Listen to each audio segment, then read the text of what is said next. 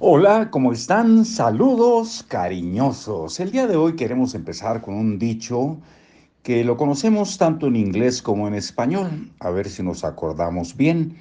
En inglés es fake it until you make it. Y en español es eh, fíngelo hasta que hasta que dejes de fingirlo. Ahí queda, ya si lo quieren analizar, adelante.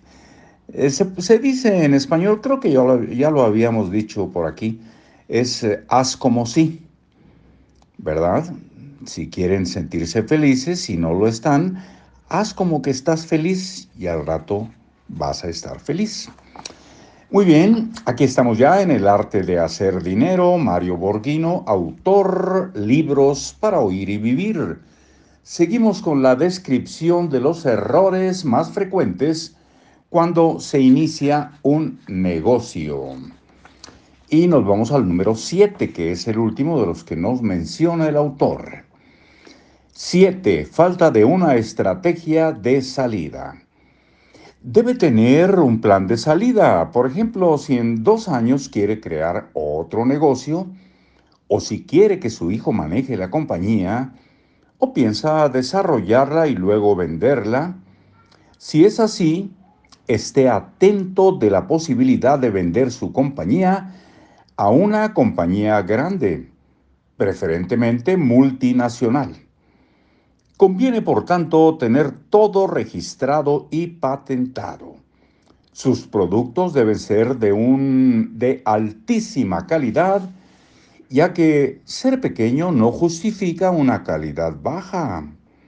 Y ahí termina esta descripción de los ocho errores más frecuentes cuando se inicia un negocio. Les mandaremos foto de este cuadro eh, posteriormente.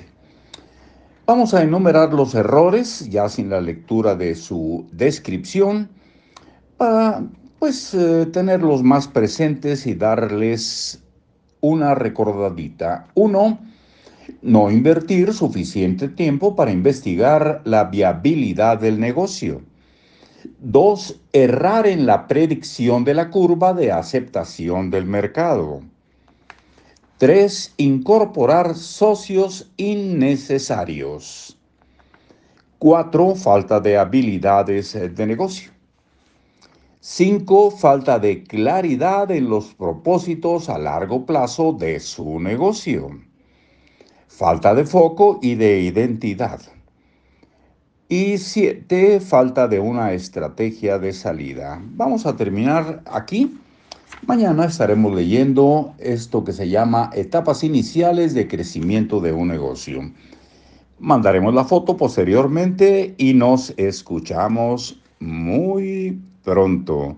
Soy Marcos Alfredo Coronado y como siempre les deseo que tengan momentos estelares en su vida, que toda su vida sea un momento interesante. Hasta muy pronto.